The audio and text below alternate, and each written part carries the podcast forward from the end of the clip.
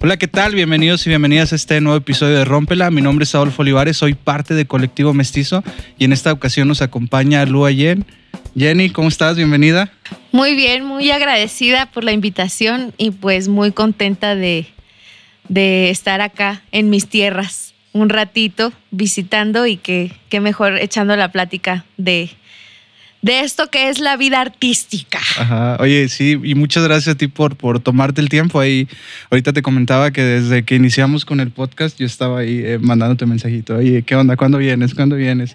Y qué padre que ya pudimos, como quien dice, juntar los, lo- entablar bien la, para poder entablar la conversación y tener el episodio aquí con, con nosotros. Sí, pues qué bueno que se concretó y pues vamos a darle que es mole de olla, muchachos. y para empezar, Jenny, me gustaría que, que nos contaras un poquito de, de qué es lo que de qué es lo que haces, a qué te dedicas para la gente ahí que no que todavía no tiene el gusto de escuchar tu música y de saber lo que haces. Bueno, pues soy cantante y compositora, eh, soy vocal coach también y bueno, pues empecé mm, aquí en Saltillo abriendo presentaciones que, que mi papá me, o sea, me ayudaba cuando descubrí que cantaba. Es ahí una, un poco una historia que ya te estaré contando cuando me lo preguntes. no me voy a adelantar, pero en realidad soy cantante, compositora y entrenadora vocal. Ok, sí, sí, creo que ya empezamos con todo sobre el interés de la música. Yo vi algo, algo muy que se me hacía muy interesante, que tú empezaste a los ocho años más o menos a, a descubrir que, que podías cantar bien, pero primero había sido el baile y esto a causa de que, de que la conducta de, de Jenny no era tan buena, ¿verdad? Entonces, de ahí de, de castigo, regaños, pues eh, fue donde te, te uniste al, al camino de, de las artes, ¿no? Bailando y después descubriendo que eres buena cantando. Yo creo que agradezco el que mis papás me hayan, mm, o sea, yo creo que me hayan como prohibido en su momento como bailar o haberme quitado el baile. Porque sí, era una niña un poco inquieta. La verdad es que la, pues el modelo de la escuela que estamos acostumbrados aquí en México, pues no, no, creo que no me gustaba mucho, que digamos, entonces no me veía muy interesada en, en, lo escolar, pero en lo artístico sí. Y entonces, pues saqué malas calificaciones y, y ya no me llevaron a mis clases de baile, que me gustaban mucho, eran clases de jazz aquí en la Casa de la Cultura. Y pues ahí fue en donde empecé como a descubrir que cantaba. No sé si ustedes se acuerdan de estas telenovelas de cómplices al rescate y todo eso. Bueno, específicamente cómplices al rescate, pues sacaron un disco pop y el disco norteño, obvio, o sea, yo compré el norteño. Y fue mi primera, la primera canción que me aprendí. Bueno, antes desde chiquita siempre me gustó Límite y Selena. Entonces, cuando salía en el radio, pues me ponía a bailar. O sea, ahí todavía no, no sabía que cantaba. Y ya en este, en este disco que te digo de la telenovela, canté y me aprendí la canción y como que yo- había algo dentro de mí que decía, chinga, creo que no lo hago tan mal. Y después lo confirmé en una reunión familiar. Eh, un saludo a Karen, que también es una cantante de aquí, que, que crecimos juntas. Eh, ella ya había ido a, a concursos de escolares y luego ya estatales y así, ¿no? Y andaba en eso. Y en una reunión familiar, ella iba a cantar una canción, porque pues típico, ¿no? En las reuniones familiares sucede eso. Y me dijo, ¿tú no quieres cantar una canción? Y yo le dije, va. Y canté esta que me había aprendido. Y en eso su papá, cuando terminé de cantar, su papá me, o sea, me contó de, bueno, no me contó, me dijo, oye Jenny, cantas bien. Y ya de ahí me agarré, o sea, creo que es este sentimiento de que no siempre me pasaba eso, o sea, no siempre me pasaba que me dijeran que era buena en algo. Y cuando era buena en algo, también era buena en el deporte, como que me lo quitaban por, porque tenía que ser buena en las calificaciones para que me dieran la oportunidad de ser buena en otra cosa. Y entonces, eh, pero ya me habían quitado el baile, ya me habían quitado el deporte, pero, o sea, pues la voz la traes integrada, ¿no? O sea, no es como que me puedan quitar así, "Bueno, te voy a, mm, a menos que sea la sirenita, ¿no? Pero, pues no, no es mi caso. Entonces ya de ahí me puse a cantar muchísimo, muchísimo, muchísimo y ya ahí empezó el viaje y em- y entré a un concurso de canto y gané el tercer lugar y ya de ahí sentencié a mis papás de, oigan, yo me voy a dedicar a esto. Obviamente al principio se reían y ahorita y ya después no les hizo mucha gracia porque ya iba muy en serio. Este, oigan, si soy de aquí, si soy de aquí de Saltillo, discúlpenme por el acento chilango. y ya más adelante sabrán por qué tengo acento chilango, pero bueno, yo ya, ya me resigné a este acento. Eh, y entonces, eso fue un paréntesis. Bueno, pues gané el tercer lugar y ya de ahí empezó como esta, esta, este viaje a más concursos, a más cosas y mi papá se, se interesó mucho, mi mamá así como que fue de que neta tú cantas, es en serio, no me, o sea, como que no me vas a salir con tus cosas y pues no, o sea, gané el tercer lugar y como que dijeron, ah, va, bueno, creo que sí y mi papá fue el más emocionado de todos. Este, no, espérame tantito, me fue a comprar mi micrófono, mi todo, y entonces gracias a Dios me tocó, o sea, me tocó una familia que, que sí me apoyó en esto y, y, pues ya, de ahí empezó todo, esta historia. Sí, de hecho, eh, algo que, que, que decías, que, que, vi que decías, es de que nadie de, tu familia se había dedicado a, la música. Entonces sí era algo nuevo y yo creo que por eso decían, a ver si es cierto. Y ganas ese tercer lugar y a lo que vi es que el siguiente año hubo otra vez el, el concurso, volviste a entrar y ahí ganaste el, el primero, ¿no? Pero hablabas de que te, te, preparabas, de que empezabas ya a ensayar.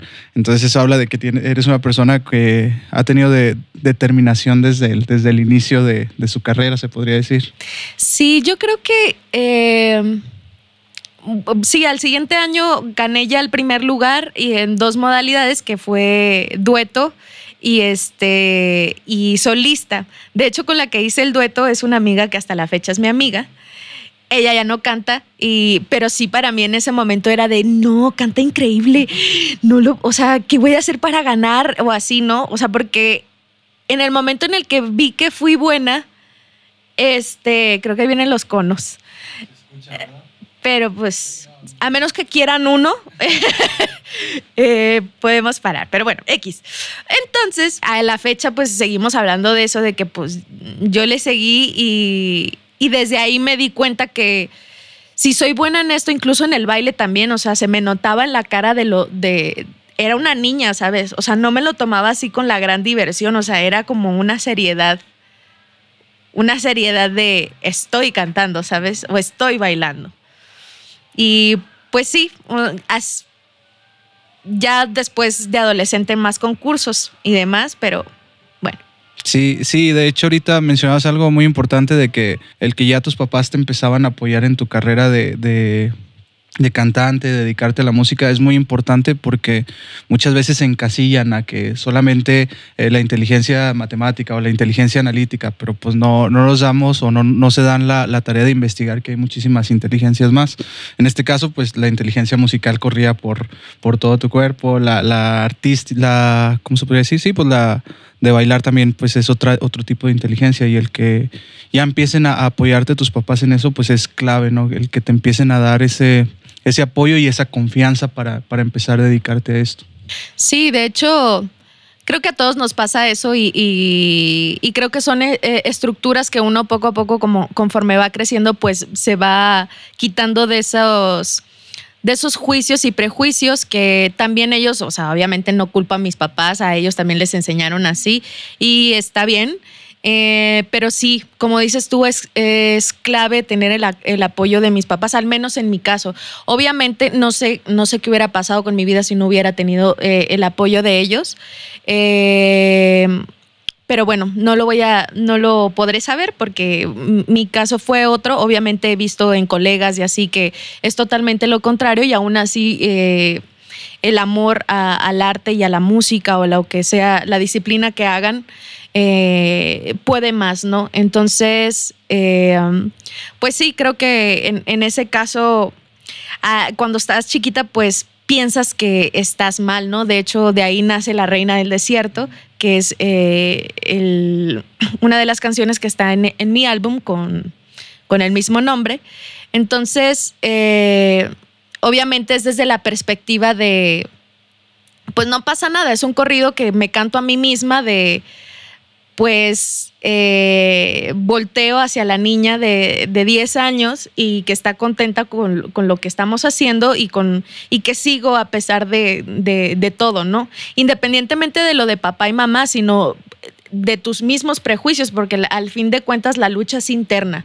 O sea, creo que cualquier mamá, cualquier papá, este, aunque sea el papá o la mamá perfecta, eh, representas un trauma o representas algo para tus hijos. Es inevitable. Así seas el, el o sea, no nadie, nadie la tiene como comprada, pues. Entonces, eh, más bien está en uno esos, esos como esas luchas internas para poder como empezar este camino tú solo y, e irte quitando y limpiando eh, el terreno y el camino de la maleza para poder eh, aclarar un poco tu mente fuera de, todos esos prejuicios, porque al fin de cuentas se quedan contigo de seré buena, seré no, no lo seré, a lo mejor incluso hasta la fecha, ya con, con varios caminos recorridos, todavía me pregunto eso, ¿no? Todavía existen esos pensamientos de,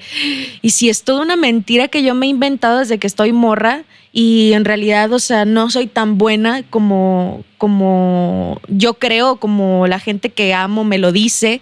No lo sé, o sea, pero eso son, es una lucha que siempre, siempre va, va a estar, independientemente de los papás que hayas tenido y del entorno en el que hayas crecido. Sí, sí, y ahí es cuando uno le empieza a dar este, valora lo que está haciendo y cuando uno empieza a, decir, oye, pues si lo estás haciendo bien o si te falta mejorar o pues sí, porque siempre yo, yo digo que hay una línea, ¿no? Eh, de esta línea acá es lo que nuestros papás nos inculcaron y no porque nos quieran fregar, sino porque nos aman demasiado, que creen que, que lo que ellos están haciendo por nosotros es lo mejor, pero ahí es donde ya dices, ok, ellos hicieron eso, los perdono, los, lo, porque los amo y han hecho lo mejor por mí, pero pues ya a partir de esta línea en adelante me toca a mí el, el creérmela, me toca a mí el trabajar por cumplir mis sueños. Y sobre todo, como dices tú, la, lucha interna que sea... Eh, eh, yo la que salga vencedora en tu caso, no, no que las limitaciones o, los los opilotes que nos están ahí este, picoteando, les hagamos caso. Entonces eso, eso está padre, el que ya hayas entendido esa, esa parte y como mencionas, es una, una lucha constante, ¿no? Sí. Y de hecho, o sea, Mm, tengo una anécdota con mi mamá. O sea, no creo que mi mamá vaya a ver esto. Y si lo ves a mal, lo hago con todo el, amor que te tengo. Yo soy muy cercana con mi mamá y creo que eh, uno, uno nos, o sea, cuando va creciendo, como que va diciendo, es que mi mamá es como así, así, ya sabe, y siempre me dice qué es lo que tengo que hacer y cómo lo tengo que hacer, pero yo no quiero eso y así, ¿no? Obviamente vas creciendo y lo vas entendiendo.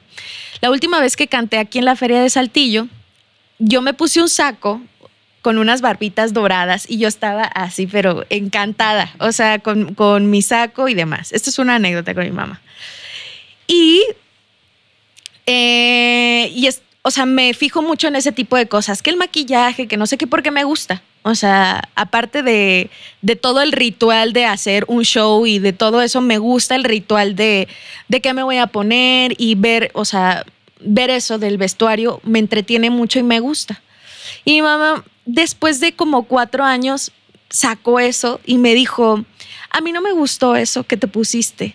Y yo así, pues ya pasaron cuatro años, además, o sea, no, no tengo mucho que, o sea, como que, que resolver o ahorita ya no puedo hacer mucho, ¿no? Pero no sabes la manera en la que me pudo, pero había una parte sana de mí que decía, mi mamá, con todo su amor, ella cree que me tiene que decir eso porque a lo mejor va a ser la diferencia para mí. Y lo hace con todo el amor que, siente y, le está doliendo. Porque, y, me di cuenta que, que, ya después de que lo, o sea, que lo, que lo guacareó, como que dijo, no, mija, pero yo lo digo desde mi ignorancia. O sea, yo sé que tú tienes tus formas, que yo no sé, o sea, a ciencia cierta qué es lo que haces, o sea, yo no sé si, si tienes dinero para comprarte vestuario, si alguien se ocupa de eso, si tú solita haces todo, pero yo lo digo desde mi ignorancia y, o sea, desde el amor, pero como que sí sentí que, ah, chin, ya lo escupí, bueno, pero, ¿sabes? Como que le cayó el 20. Y ahí es en donde empiezas a entender de, a ver, mamá y papá es otro ser humano, es otro ser humano con otros roles y que así como yo, aparte de ser hija, soy amiga, soy novia, soy este, hermana, soy... Entonces, también soy un ser humano que la caga. Eh, y, vi a mi mamá en ese lo que me ayudó mucho es ver a mamá como otro ser humano. A veces nos, nos duele mucho los juicios que nos hacen nuestros padres, pero cuando intentas ver la situación desde un ángulo más retirado, de, a ver, no soy su hija, o sea, soy otro ser humano. Y lo ves desde un ángulo más retirado, dices, claro, o sea, a pesar de que son juicios y prejuicios que ella también trae cargando, porque ella también tiene su historia antes de que yo viniera a este mundo, claro que eh, es un, un, ser humano que también fue dañado, que no es una superheroína. Yo la veo así porque es mi mamá, pero es también otro ser humano.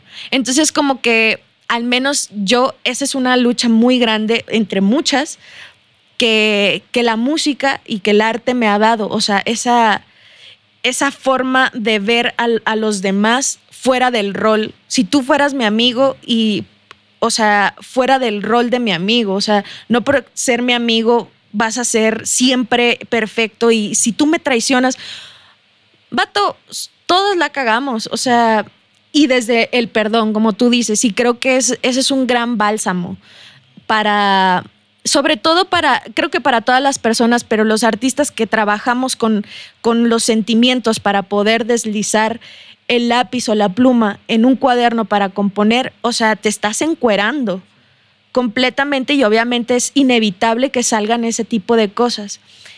Y es ahí en donde me doy cuenta que el artista, mientras no crezca personalmente, no, va, no puede crecer eh, artísticamente.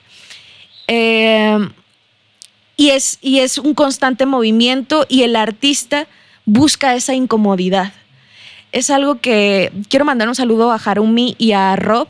A Rob no lo conozco en persona, pero veo su arte y veo el arte de Harumi, dos artistas eh, saltillenses que a mí me tienen como impactada y quiero decirlo eh, aquí en, en, en Rompela porque precisamente me transmite eso, esa incomodidad, esa incomodidad de, en una foto, en una letra, en, te estoy plasmando la, la, incomodidad de una sociedad, la incomodidad de ciertas estructuras en las que fuimos educados y que poco a poco tenemos la necesidad de romperla para poder este, florecer. Y entonces siento que el artista aparte de que independientemente de los elogios, independientemente de lo que sea, que el dinero, que si bla, bla, bla, creo que el artista eh, eh, que crece personalmente tiene esta necesidad de romper, romper, romper con esos moldes y generar esta incomodidad al momento de exponer su obra y generar dudas en, en quien te escucha, en quien te ve, porque eso es el arte. Ponerte en duda. Ah, la madre, después de escuchar esta canción, no manches, yo había sentido eso y nunca lo había visto de esa manera. ¿Estaré bien?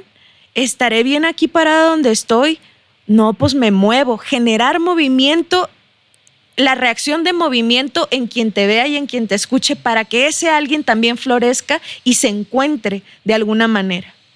Entonces, siento que va de la mano el crecimiento emocional con el arte, 100%. Bueno, eso es algo que yo hoy por hoy he descubierto y, he llegado a esta, a esta forma de pensar y que me ha, o sea, obviamente me ha llegado gracias al arte lo, lo, que mencionas es, es, muy, muy interesante en cuestión de ver a las personas no con ojos de, ah, es mi madre, ah, es mi amigo, ah, es mi, eh, es mi, mi, pareja, sino que decir, ok, este me va a dar una crítica y no lo debo de tomar personal y lo que me diga, si sea algo negativo, primera es su punto de vista, segunda no está haciendo para dañarme.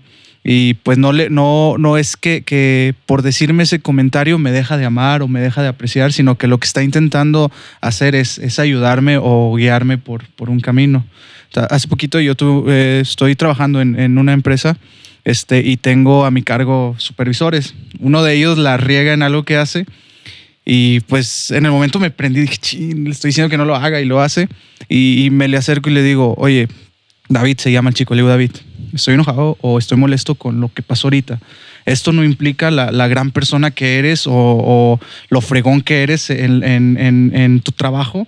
Y, por esto yo no, la, yo no voy a agarrar el sentimiento, solamente te, digo que, que, le eches más ojo, que seas más, más cuidadoso con lo que estás haciendo, pero no por eso yo voy a decir, ah, David es el, peor supervisor que tengo. No, no, no. De, a partir de aquí debemos de crecer y debemos de, ir este, haciendo las cosas mejor. Y eso es, eso es importante, el aclararlo y, el, y ahora cuando estamos en la otra parte, entender lo que la persona no se está enojando con nosotros, no se está ensañando, sino que nos está dando su punto de vista para que podamos este, crecer. Y eso, eso es importante y es un punto muy, muy chido que, tocaste. Claro, y, y siento que mientras más eh, estés en contacto contigo y respetes eh, tu forma de pensar o tu forma, hoy por hoy, lo que estoy diciendo lo creo y lo creo desde las entrañas, lo, lo creo en realidad y estoy siendo genuina.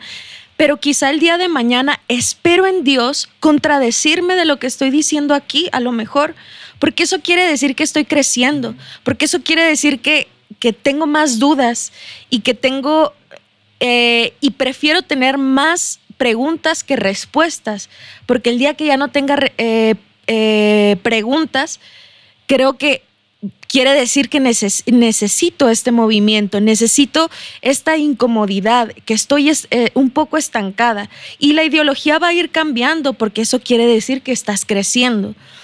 Entonces, nada es definitivo. El que mi mamá me haya dicho como esta, esta parte, te digo, yo me, en ese momento en esa presentación yo me sentía súper bien y me, o sea, y hasta la fecha digo, me, me veía muy bien. O sea, estoy agradecida con, con que tuve eh, para, para comprarme el saquito que yo quería y, o sea, y para maquillarme y bla, bla, bla. Y agradezco esa parte, que mi mamá tenga otra perspectiva. Obviamente me está viendo como su hija, pero no me está viendo a lo mejor desde la perspectiva de, un seguidor o un fan que va a verme. Entonces, eh, sigue viendo desde la perspectiva de mamá y está bien, pero eso no puede tambalear mi seguridad. Yo me siento a gusto con esto, ma, y se lo dije, lo entiendo y yo soy muy sentimental en el escenario y lloro mucho y también mi mamá como que me dice, mi hija, ya no llores, este, pero es porque siento demasiado, siento mucho eh, lo que te estoy diciendo, lo recuerdo y, lo siento, lo que sea que te esté contando, en realidad mi energía está aquí y me hace recordar y, lloro y luego después río y luego después te platico que algo me encabronó y me encabrono, pero se me quita, pero ese es como mi temperamento y ya aprendí a aceptarlo y abrazarlo. Y eso es algo muy valioso también porque a la hora de componer te vas quitando poco a poco esos prejuicios de no estaré siendo muy intensa, no estaré siendo muy, este, no sé, X. Entonces, entre menos prejuicios tengas a la hora de crear, fluye muchísimo mejor, porque así es el arte. Es, es amable, es bondadoso, es, eh, la música es, o sea, es noble y te da más de lo que o sea, de lo que tú, o sea, sin, sin tanto a cambio, pues. Sí, y mencionas ahorita sobre el, quitar esos prejuicios y el quitar el, ah, les va a gustar o les va a calar el tema. Eh, cuando quitas ya todo eso, pues ya realmente en, la composición estás plasmando tu esencia y no algo que, dices, ah, pues lo quiero dar aquí. Ahorita, eh, este, eh, tú te fuiste, migraste a la Ciudad de México hace aproximadamente 12 años. Entonces, eh, ahí, ¿cuál fue la... ¿Cómo tuviste la valentía para decir, chin, este, estoy bien aquí, pero tengo que irme a la Ciudad de México para prepararme más, este, estudiar más y aprender más de, a lo que me quiero dedicar el resto de mi vida? Creo que ahí eh, la decisión, una pieza clave es mi papá. Eh, él ya había estado un año en, trabajando en el DF yo hice un semestre aquí de Ciencias de la Comunicación en la VM. Obviamente andaba valiendo queso así increíble, pues porque no, en realidad no quería eso, pero pues tampoco quería estudiar clásico. Eh, no me, o sea, sí aprecio la música clásica, pero no es mi, o sea, no era lo que yo quería. Entonces, pues entré a ciencias de la comunicación y ya como que mi papá vio que andaba así yo en otro pedo y ya me dijo, ¿no quieres venir a estudiar acá? Y le dije, uff, sí, así en dos. Y me dice, pues sí, o sea, yo ya estoy en mis últimos años y me voy a jubilar y me pienso jubilar acá. Entonces, en lo que me jubilo, pues mm, tú entras a estudiar y no estás sola y te, y te acompaño. Y ya creo que estuvieron conmigo dos años, la verdad no me acuerdo. Este, me fui a los 18, no, estuvo como un año, un año más. Eh, ponle que a los 19 o 20 ya me quedé sola allá. Y sí fue un cambiazo. O sea, obviamente la Ciudad de México fue, es, es, es un monstruo. Eh, allá aprendí a andar sola. Aquí mis papás nunca me, nunca me dejaron andar en camión, o sea, ni en taxi. O sea, me, recogían en la escuela así de que me dejaban encargada yo ya super secundaria y prepa. Y allá es de que, pues, órale, mijita, como puedas. Y entonces, pues sí, aprendí eh, me, daba mucho miedo, pero eh, me, abrió, me abrió la mente como no tienes una idea y volví a empezar mi vida.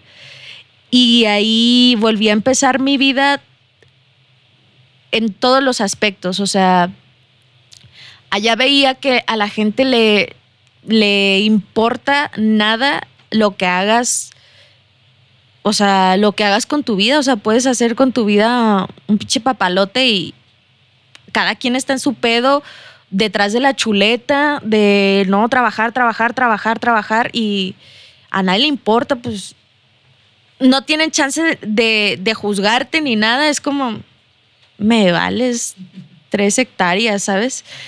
Entonces, eh, sí fue un gran cambio. Yo nací en Monterrey, nunca, o sea, nunca viví en Monterrey. Haz de cuenta, yo creo que mi mamá se fue a aliviar a Monterrey y luego ya vine aquí y, crecí aquí hasta que me fui a los 18.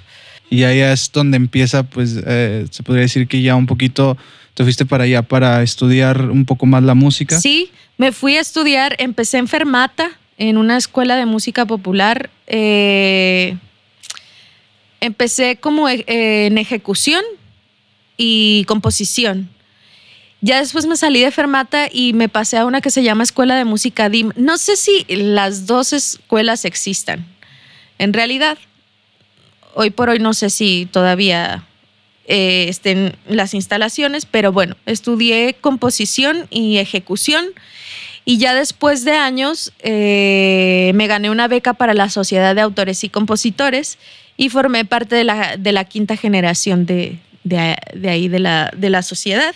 Y pues es ahí en donde empiezo a componer letra, este, pues sí, más bien como esta onda de... Se enfoca más en canción, no tanto como en, música. Y en sí fue, fue eso. Sí, y ahí es cuando empiezas ya con el, con el grupo de... Realidad. Ajá, de ahí ya empiezas a como quien dice, estar con ellos, pero fue un año después a lo que nos comentabas ahorita. Sí, estuve un año enfermata y luego cuando me salí y me metí, ay, Phil Barrera, este, cuando me metí al DIM, ahí había como clases de ensambles, le decían. Entonces los ensambles eran eh, ensamble de, por ejemplo, de, de funk, de blues, de rock, de jazz de, no sé, de latín. Y en, de todos esos géneros musicales había uno de reggae. Pero yo me metía todos menos de reggae porque no tenía la más mínima idea que era reggae. O sea, lo único que tenía en mi cabeza del reggae era a la la la long, a la la. Eso es lo único que tenía yo del reggae en mi cabeza. Entonces, entré a todos, mm, a todos los ensambles Y, y luego mm, ellos no tenían cantante y ya me dijeron, oye, ¿no quieres entrar al, al, ensamble? Es que no, no, nos llegó ningún cantante. Le digo, pues sí, pero pues me vas a tener que explicar cómo está ese pedo del reggae porque, o sea, en mi vida yo ni siquiera he escuchado reggae. No, que sí. Y ya, como al mismo tiempo tenía otro ensamble, o sea, como que los campechaneaba de que ahorita vengo, me voy a echar mis rolitas al, de reggae y ya iba al de reggae y ahorita vengo, me voy a echar las rolitas al de pop y así, ¿no? Entonces andaba hueseando yo los, los ensambles, andaba dobleteando. Entonces, eh, el, el maestro que daba el ensamble de reggae ya me como que vio que le agarré la onda y ya me dijo, oye, tengo una banda de reggae, pero es de reggae instrumental y ya como que me están pidiendo meter una vocalista. ¿Y quieres entrarle? Le dije, pues lo mismo, me vas a tener que pasar eh, en, una, en una USB o algo, un chorro de música, porque yo no conozco nada. Sí, tú no te apures.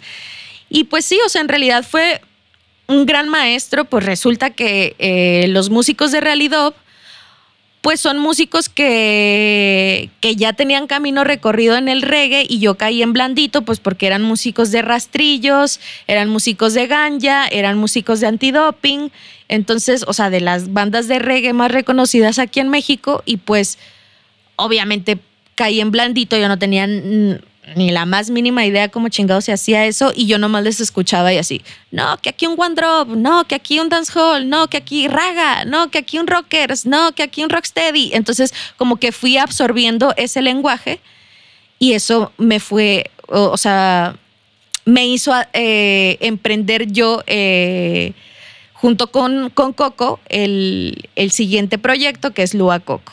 Sí, sí, y en el, en el de la banda tuviste una nominación como artista femenina del año en el 2017, si mal no, mal no recuerdo. ¿Cómo sentiste cuando te, llegó la noticia de, que estabas nominada? Estaba llorando, fíjate. Como, eh, qué raro, ¿no? no, sí, estaba, yo creo que me acuerdo que estaba en una de esas luchas de qué va a ser de mi vida, mi papá está todo preocupado por mí, este, sería bueno regresarme, este, ya mi papá como que me había dicho de, mija, pues mira, podemos hacer algo de que pues si no funciona la música, pues te podemos meter a comisión, mi papá trabajó en comisión, este, toda su vida, y pues ahí tienes prestaciones, o sea, como que ya ese pedo, ¿no? Y yo ese lenguaje hasta la fecha no te lo manejo, ¿sabes? Como cosas de, empresas y no, o sea, no, no sé la más mínima, no, o sea, hasta me asustan, pues, o sea, como que lo veo tan burocrático que, que estaba yo de chingado, ¿será? ¿Será que sí me tengo que ir y que me tengo que regresar? Y en eso llegué temprano al ensayo de realidad y vi el diploma, digo, así como la nominación y dije, ah, gracias, era lo único que necesitaba. Entonces, ya como que ahí llorando dije, no, o sea, prefiero, prefiero andar detrás de la chuleta, pero con lo que me gusta, a, a con algo que no me gusta. Y entonces, esa fue mi experiencia con la nominación. No me lo esperaba, la verdad. Incluso porque había algo dentro de mí que decía, yo no voy a hacer reggae todo el tiempo. Me encanta el reggae y lo disfruto mucho, le agarré un amor increíble, incluso mucho aprendizaje y lenguaje, pero siempre he querido hacer regional. Entonces, como sí, o sea, me dio muchas tablas realidad. Los escenarios más, más chingones en los que he estado es con realidad. Eh, es, sí, es una experiencia, o sea, unos festivales en medio, en medio del bosque con un montón de, de marihuanos y de ninfas ahí bailando, así como eh, bailando reggae, pero como unos fiches pasos acá todos.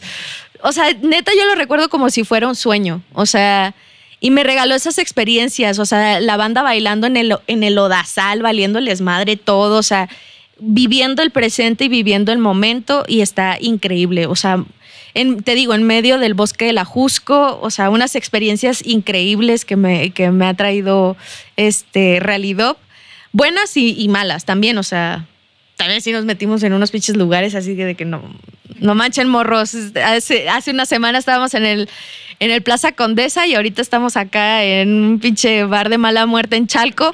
Y este, pero bueno, o sea, es parte del show y es parte de, de pues hoy hay, mañana quién sabe. Sí, sí, sí. Y algo, algo que se me hace bien, padre es lo de, lo de que dices que te dieron tablas para formarte como como artista, pero lo más importante te dan bases para ir este, aprendiendo, eh, ¿cómo te podría decir? Como que experiencias ya personales, de crecimiento más que, que como artista, crecimiento personal, eh, en lo que dices de que no, mira, les vale más, están disfrutando el momento y a veces uno está este, pensando en otras cosas y esos vatos los ves felices este, este, en el lodo, echando desorden, pero... Eh, y eso es lo, lo padre de, de, cómo debemos de ver la, la en el caso de, que estemos trabajando o algo, el no verlo solamente como experiencia laboral, sino también como experiencia personal y crecer, porque ahorita mencionabas de que para ser un buen artista también se tiene que ser una, una buena persona, ¿no? Y eso es vital y es donde dices que si van los dos creciendo, pero de nada sirve que crezca más como artista, si pues como persona no estoy, no estoy creciendo. Entonces eso fue, eso fue padre. Sí, de hecho... Eh yo creo que eh, es, es, lo que busca el ser humano al final, o sea, como llegar a ese punto de casi todo el mundo busca la felicidad, pero no sabe que la felicidad está aquí. Y eso me di cuenta en el momento en el que yo pensaba que iba a ser feliz y, o sea, hasta que me caché pensando que iba a ser feliz hasta el momento en el que fuera famosa, hasta el momento en el que fuera, eh, no sé, con más dinero, que pudiera ser reconocida en la calle o que cantaran mis canciones o, así, o sea, que iba a ser feliz hasta ese momento, pero me perdí del, camino. Entonces, eh, en realidad la felicidad está aquí ahorita, o sea, estoy tranquila que si que si mañana me muero, o sea, me muero bien y, porque estuve haciendo aquí contigo y charlando de algo que me encanta y que me apasiona y que, y que me gusta compartirlo con las personas y que, y que me gusta conectar con las personas. Y eso, eso es algo que me mueve mucho y que me da mucho el, arte, ¿no? El, conectar, porque al fin de cuentas y hoy por hoy, por eso en las redes sociales compartimos absolutamente todo, o sea, hasta lo que comes, ya, porque esta necesidad de conectar y al menos yo eh, hago, hago música y hago canciones para eso. Me encanta eh, conocer las fibras más sensibles de las personas y compartirme con ellos y por eso ahí es en donde encontré mi sentido de vida. Mi sentido de vida no era nada más cantar y, hacer canciones. Mi sentido de vida es, es ser humano, es, es, es conectar con alguien más y ya eso, o sea, el, hacerlo una canción es una consecuencia de que disfruto ser quien soy y me disfruto y me disfruto con los demás. Entonces, siento que el arte es, es un reflejo de ti, es tanto como, como espectador y como artista. Y es, y es algo muy, muy, como te decía, muy noble y muy bonito y es, e, es una práctica espiritual sin duda, o sea, sin duda. Ahí es, he escrito cosas que ni yo sé que, que pienso o que, o que siento, que digo, en la madre, ¿de dónde viene este pedo? O sea, nunca me imaginé. Y ahí es en donde te das cuenta que no eres tú, Jenny. Es algo más poderoso y más cabrón que existe y que solamente te está utilizando de canal a ti para poder que esto llegue a buen puerto o al puerto necesario, al, corazón que lo necesita. Entonces, eh, ahí es en donde, en, en donde te das cuenta que no eres tú y bajas mucho esos humos de egocentrismo, esos humos de quiero más dinero, quiero más fama, quiero que me reconozcan, quiero que me elogien, que al fin de cuentas te dañan y al fin de cuentas te hacen, o sea, vivir infeliz. Y, es ahí en donde yo me preguntaba, en la madre, pues si acabo de tener una, una presentación, me fue increíble, me dijeron que qué bonito, llego a mi casa y me siento vacía, y me siento mal, y me siento sola, y extraño a mi familia. Ya ves, soy muy sentimental. Y entonces, es ahí en donde dices, no eres tú, no nada más eres tú, los elogios no son para ti es para, para este ser espiritual que vive dentro de ti y que te está utilizando como un canal para llegar a alguien que lo necesita. Y entonces ahí te baja esta, esta necesidad de, querer ser, eh, querer ser alguien y querer ser reconocida y creo que ahí está la humildad. Sí, o sea, ahorita que en toda lo que hemos tenido de la plática, yo ni me he dado cuenta de que, de que te, te, gusta mucho y disfrutas mucho lo que haces y se nota en la manera en la que estás platicando y tus ojos se hacen grandes porque, porque, porque lo disfrutas y mencionaste un punto eh, muy, muy, muy importante o muy interesante el no simplemente buscar el, el, el éxito, buscar los aplausos, los elogios, que al final de cuentas son buenos, pero lo, padre y lo interesante es que encontraste un sentido de, de vida, ¿no? Encontraste algo que, que, te llena más y ahorita mencionaste de que, pues al, al final de cuentas las letras están en el aire y te están utilizando a ti para que tú seas el vehículo y que llegue a, a las demás personas y que digan, no manches, este nunca había pensado eso, nunca, nunca lo había visto de, esa forma lo que me está diciendo en esta canción. Igual ahorita ahí traigo otra pregunta acerca de, las composiciones, pero no me quiero adelantar para irnos paso a pasito. Y a la par de que estabas con, el grupo de, de este, empiezas a, con el otro proyecto que era ya un dueto que se llama Balúa Coco. O sea, de ahí ya estaba como quien dice a, la par, ¿no? De, de, los dos proyectos. Y eh, yo veía una, ahorita te comentaba antes de, de, estar a cámara, que yo veía una presentación de, de México Tiene Talento y dije, no, no puede ser, o sea, que... O sea, qué talento, eh, de cierta manera. Eh, en cuanto a, o sea, hacían muy bien el, el, el, ensamble, tanto tú como Coco. Dije, no manches, o sea, se ve que, que, que, hay conexión dentro de ellas. Y la voz, y pum, hasta dejaste a Kalimba y a Jimena, los, dejas, los dejaron con la, con la boca abierta y veía que el público estaba de pie aplaudiendo. Eh, no me acuerdo, el, el, creo que es Héctor, el otro el otro juez. Eh, no me cayó tan bien, pero. no, pero pues siempre tiene que haber uno así. Entonces, y me gustó mucho. ¿Cómo fue el, el, el que llegaran a, a, presentarse en el, en el, en ese, en, en ese reality? Estuvo chistosa, estuvo cagada porque, para empezar, o sea, nosotras llegamos ahí porque. Ay, ¿cómo estuvo? Ah, de esas veces que pues no tienes dinero y que no te alcanza y así, y la Coco y yo nos fuimos a tocar a la calle. Me dio un miedo como no tienes una idea. O sea, creo que tocar en la calle es, es, de los nervios que, o sea, más fuertes que me han dado. O sea, porque todavía estás en el escenario y tú ves montón, ¿sabes?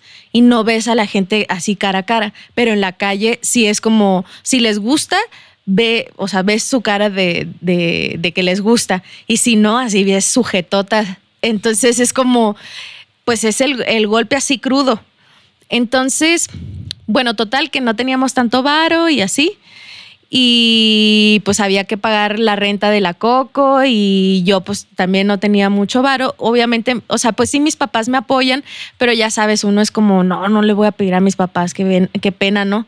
Entonces, eh, pues nos fuimos a la calle y ya nos fue muy bien. Esa vez de, la calle nos fue muy bien. Eh, ya después la mafia de ahí de Coyoacán, que fue, que fue donde íbamos a, tocar, ya nos empezó a perseguir y así de que no, ustedes no pueden estar aquí y que no sé qué, bla, bla. Pero de ahí se acercó alguien y le dijo a la Coco que si queríamos participar en, en un programa de televisión que mandáramos un video, nos dieron un correo y que no sé qué. Y entonces le dije, ¿qué programa? No, que México tiene talento, que de TV Azteca y que no sé qué. Total, eh, le dije, pues bueno, vamos a hacer el video eh, y a ver qué, a ver qué pasa, a ver qué onda. Y entonces mandamos el video, pero obviamente yo, cuando hicimos el video, como que yo le dije, o sea, no le puse tanta importancia, porque cuando yo estaba aquí, yo ya había ido a muchos castings de este, la academia, de American Idol eh, y así. Entonces, en mi jeta, o sea, yo veía que no afinaban un carajo, pero como que, no sé, que el, tacón, el chicharrón de fuera y así, o sea, era lo que, lo que como que andaban buscando. Entonces, yo decía, ne, o sea, estoy buscando en donde quizá no, no va, o sea, no, no, nunca he querido como mostrarme así. Eh, sí, o sea, como que no quiero, no va con mi estilo, pues. O sea, ah, está bien quien, quien sí lo haga y que le guste y se sienta cómoda, pero yo no me siento ah, cómoda como en esas cosas. No digo que esté mal, al menos a mí, Jenny, no, no me. Pues sí, mm, estoy medio machetona para andar en unos taconzotes y, y con la chichi de fuera y operada. Entonces, yo le dije a Coco, mira, pues vamos a mandarlo, no perdemos nada, que no sé qué. Total me hablan y no, que sí, eh, este, vénganse al callback. El callback es ir a sentarte ahí como cinco horas a esperar a que te pasen y, cantar tu, minutito de, de canción. Cantamos la canción de Si una vez eh, y luego nos pidieron una de nuestra, o sea, de nuestro proyecto, que es composición de Coco. Yo en ese entonces todavía no componía. Entonces, y no, pues ya. Pero esa vez, cuando cantamos y una vez, no canté la, o sea, no canté como canté en la, en la audición que tuviste. O sea, fue como el rap, eh, la, o sea, la canción así normal, pero con la modificación del rap que le hicimos la Coco y yo. Eh, bueno, ella lo compuso. Entonces, pero nada más, o sea, no, no hice nada más, ¿no? Total, ah, la experiencia de este pedo de cuando fuimos al callback, pues andábamos con la madre en rastra todavía de que no traíamos, dinero y andábamos a raíz. Entonces, eh, la, audición era en, las instalaciones de TV Azteca y yo nada más traía 200 pesos. Entonces eh, dejamos el carro en una plaza comercial que está enfrente, eh, ahí en, un Starbucks y que no sé qué. Total, no pensábamos que se iba a tardar tantísimo, pero sí se tardó un chorro que ya llegó un momento en el que le dije a Coco, oye Coco, nada más traigo 200 pesos y esa madre está bien cara porque es en un lugar muy fifi. Entonces de seguro el estacionamiento aquí ha de costar bien pinche caro. Entonces, y luego le dije, y a mí me da dolor estar tanto pinche tiempo aquí, no tenemos dinero, me voy a gastar los 200 pesos los únicos que tengo en un estacionamiento, y luego para que al fin de cuentas ni un pedo te tiren.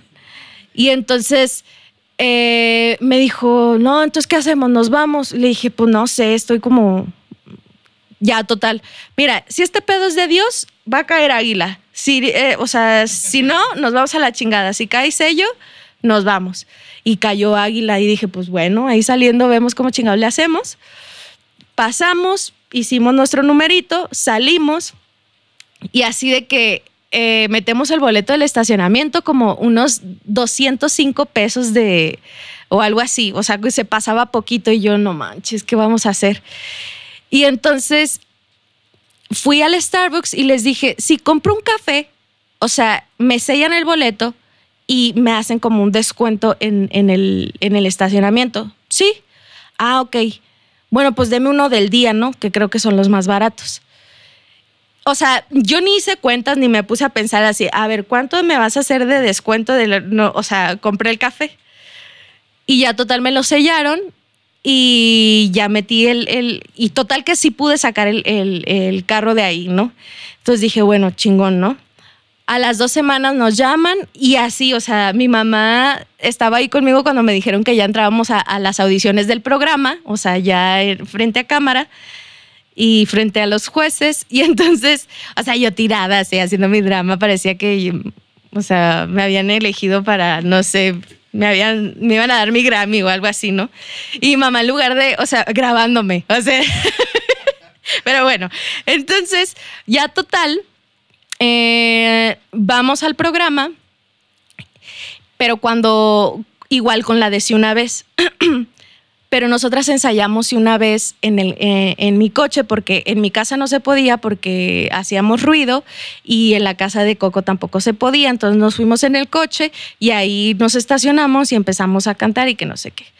Y total, o sea, yo planeando de que oye Coco, y me voy a quedar en esta nota. O sea, yo te voy a dar el cue hasta que yo, o sea, son, son cosas que Saltillo me enseñó. Y es aquí en donde yo le agradezco mucho a Saltillo. Saltillo, me van a disculpar, pero Saltillo es un público muy difícil. Yo creo que es el público más difícil que me ha tocado. Y me, me encanta la idea de haberme curtido aquí porque a Saltillo no le sacas un aplauso. O sea, el Saltillo es, eh, es duro, es, es, no lo sorprendes con cualquier cosa. Eh, y la neta, el haberme curtido aquí me dio muchísimas tablas, un chingo de tablas, porque tuve que ver la manera en cómo sacarle un pinche aplauso a Saltillo, o sea, porque no lo sorprendes con pinches nada, ¿no? Entonces ahí apliqué mis, mis, ¿cómo se llama? Este, mis superpoderes saltillenses. Entonces eh, le dije a, a Coco, aquí aplauden porque aplauden. O sea, en esta pinche rola van a aplaudir porque van a aplaudir. Ya me habían contado a mí que ahí en los programas, obviamente tú ves de que todos, ah, sí, parados y bla, bla, bla. Ahí hay gente que les dicen, este, aplaudan. Entonces están todos aplaudiendo. Silencio, silencio. Y luego, párense, aplauden, griten. Y entonces les están diciendo qué hacer.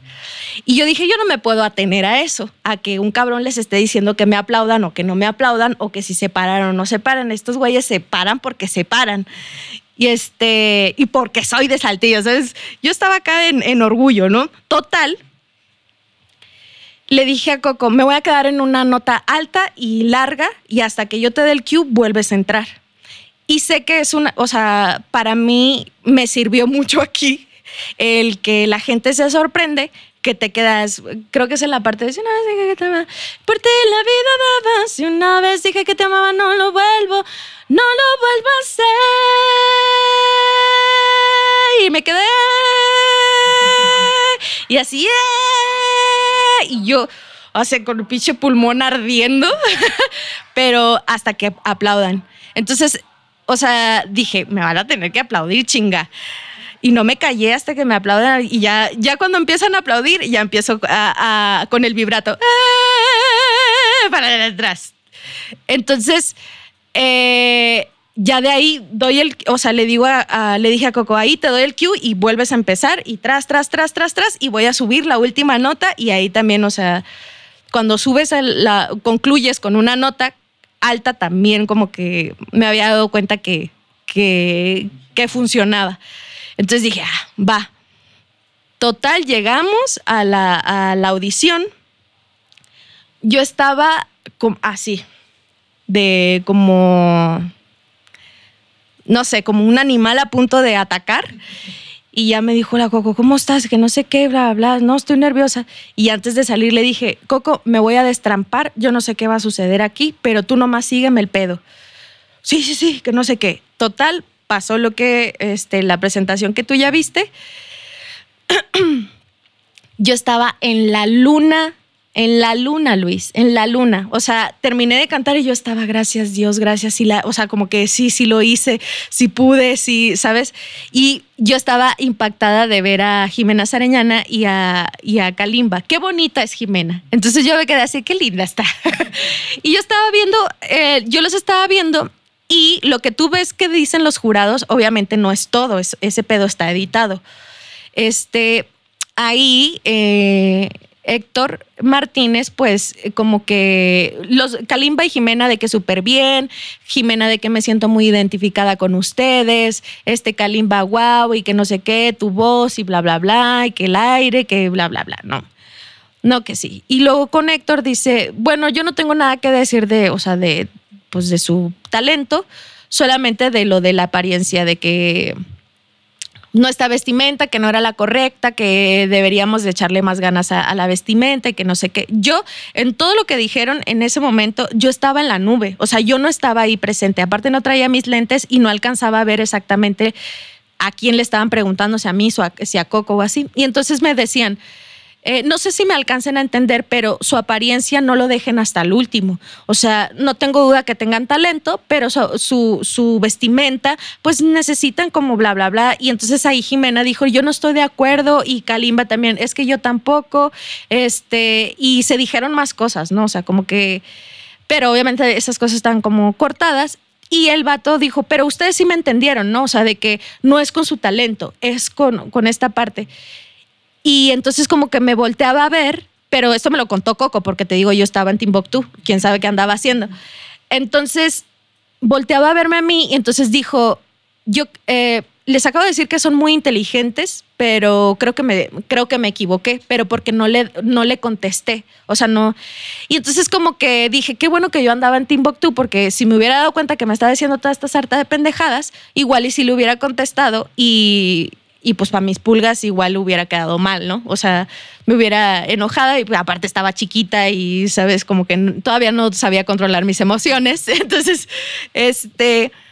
Y ya cuando salimos, como que dije, me sentí muy mal. O sea, fue otra vez un golpe a, esta parte de mi apariencia, otra vez, o sea, como lo que te cuento de mi mamá, de que lo que me, que me cuesta trabajo, de que, güey, pues si me siento a gusto con esto, no es suficiente nunca con mi talento, nunca va a ser suficiente, aunque yo ponga el empeño, el empeño, el empeño, nunca va a ser suficiente en mi talento. Y eso me tenía muy frustrada. Y, y, y en la televisión vi eso, o sea, en la televisión vi que, bueno, me di cuenta, yo soy fan de Yuridia, o sea, Yuridia, si me estás viendo, ya repórtate. este, no, la verdad es que sí, soy muy fan de Yuridia y, y, y, sí veía como esa parte de yo quiero estar ahí, por eso quería estar en la televisión y, y así, ¿no? Obviamente estuve en la televisión y no me quedaron ganas de estar en televisión, o sea, es, es algo con lo que no, no, no va mi, mi arte, ¿no? Y porque no, precisamente por esto, porque me muestro genuina, no, no, no me muestro como, como un envase de, de refresco, de que tengo que ser así y así y así. Entonces, entonces, pues para mí la experiencia de la televisión es que hasta cierto punto la televisión sirve para ciertas cosas, pero, pero no es lo que, no es lo que parece. Eh, y esta experiencia también me hizo dudar mucho, mucho de mí. Estuve poquito tiempo, pasamos a la semifinal. Los productores, o sea, como que los que estaban en, en, la producción me dijeron, ¿qué pedo? Es que, de que, que, o sea, básicamente que, que pues me iban a tener que pasar porque pues se le, o sea, como que la gente aplaudió y se levantó y así, y pues, o sea, pero fue la gente por, su, por sí sola, pues. O sea, no porque les dijeron que se le separaran o así. Entonces, en realidad iba a pasar a alguien más y nos pasaron a nosotros a la semifinal. Ya la semifinal estuvo así todo más plástico de lo normal, de que este, estábamos cantando una rola y vas a voltear a esta cámara y la vas a hacer así y luego volteas acá y luego le vas a hacer así. Y te olvidas de, dar el mensaje, te olvidas de, de, del arte, o sea, de lo que estás diciendo. Y entonces ahí fue donde ya ahí yo patiné y dije, Diosito, no quiero estar aquí. Esto no me gusta, la tele no me gusta. Eh, y, creo que eh, Coco era la primera vez como que lo intentaba y estaba ahí y también como que salimos con esa experiencia. Estuvo bonito, la gente que conocimos ahí estuvo súper bien. Eh, no, no cambiaría por nada esa experiencia, pero porque tuve mucho aprendizaje de y tuve más dudas, ¿sabes? Después de eso, no manches, toda mi vida en, mi tierra pensaba que el que ya estaba en la tele ya era, ya era otro pedo, o sea, ya estabas en otro nivel y, acaba de pasar esto y ya, o sea, ya se acabó, no fue lo que esperaba, no fue como se ve eh, allá en mi, en mi casa, en Saltillo, no es como yo lo pensaba, eh, es, está muy feo, o sea, está muy plástico, no es tan felicito todo. Y sabes, como. Entonces, como, como que me, me ayudó a, a, quitarme esa venda de, de, cómo es la tele y de que le creemos todo a la televisión. Ok, y ahorita que mencionas sobre el, el estar el estar en, constante, como quien dice, como te expusiste a, la crítica o que a lo que te dijeron y que empezaron a surgir esas, esas dudas de, de si realmente lo que estabas haciendo te, una te llenaba y otra ibas a alcanzar el éxito este, siendo pues de cierta manera tú misma. ¿Cómo fue el, el, darte el ánimo de decir, va, sí se, sí se puede, ¿no? Porque ¿cómo, ¿cuáles fueron los diálogos internos para que tú pudieras este, salir adelante y seguir preparándote y haciendo las cosas con tu esencia? Creo que me costó años. O sea, porque incluso cuando empecé, o sea, seguí con Lua Coco, terminamos el, disco. Eh, ya, ya, cada quien eh, agarró por su lado. Y cuando empecé mi proyecto como solista, todavía estaba en esas. O sea, te estoy hablando que pasaron años, ¿no? Porque empecé haciendo cumbia tejana con, tres sencillos. Todavía no componía, aparte. Fue, o sea, fueron varias cosas. Es que, es que pasan muchas cosas a la vez. O sea, te quedas con ese sabor de boca y obviamente no lo resolví en, en corto. O sea, tuve años y mucho, y mucho tiempo esta sensación de quién soy, de, de qué es lo que tengo que hacer, qué busco. Eh, y pues uno está morra y está chiquita y, o sea, volteo a, la Jenny de hace algunos años y es como, pues sí, o sea, pues sí, mamacita, te sentías sola. No, o sea, no, no había quien te, o sea, como que y creo que aunque hubiera, o sea, aunque estuviera con, mi familia o algo así, tampoco ah, hubieran hecho mucho, ¿no? Pero sí es un, es un viaje a, conocerte y a, aceptarte. Y te confundes mucho. Me confundí mucho entre qué es lo que quiero yo y qué es lo que estoy haciendo por, por entrar a una industria o, por, o, porque me miren. ¿Y por qué quiero que me miren? Este, ¿Por lo que soy o por lo que hago o por ser simplemente reconocida? ¿Y, qué quiero dejar en las personas? ¿Nada más el ser reconocida o quiero realmente dejar un mensaje? ¿Pero qué mensaje quiero dar? Y eran tantas preguntas sin, sin respuestas que obviamente me abrumé por muchos años y que, y que ahora las agradezco. Hoy agradezco que tengo también otras, otro tipo de preguntas y otras dudas, pero en ese momento no sabía qué hacer. Eh, obviamente ya llegó un momento en el que yo no podía tanto con mis relaciones, o sea, es una, cuestión personal que se va juntando con lo profesional, que terapia me ha ayudado muchísimo. O sea, para mí terapia es, o sea, es como, es parte eh, elemental de mi vida. Entonces, mmm, creo que con terapia fue en donde yo empecé este viaje a, reencontrarme y a, reconocerme de quién soy y qué me gusta. Antes me daba, me daba miedo decir que me gusta un chingo la cumbia que me encanta, me encanta la cumbia, me encanta este, las cumbias rebajadas, me, me, o sea, me, me encantan los vallenatos. Y antes me daba miedo decir que me gusta eso porque, oh, ay, es que esta música es de no sé qué, pues te vale ver, Perdón, una disculpa. Es que me enojé de verdad. Una disculpita. Este, entonces, y que me gustaba el norteño y que me gustan los corridos y que, o sea, pues, ¿qué querían? Pues no, o sea, no crecí escuchando jazz, no crecí escuchando clásico, Mozart y Beethoven, o sea, este, crecí escuchando regional, crecí escuchando cumbias y me encanta bailar cumbias.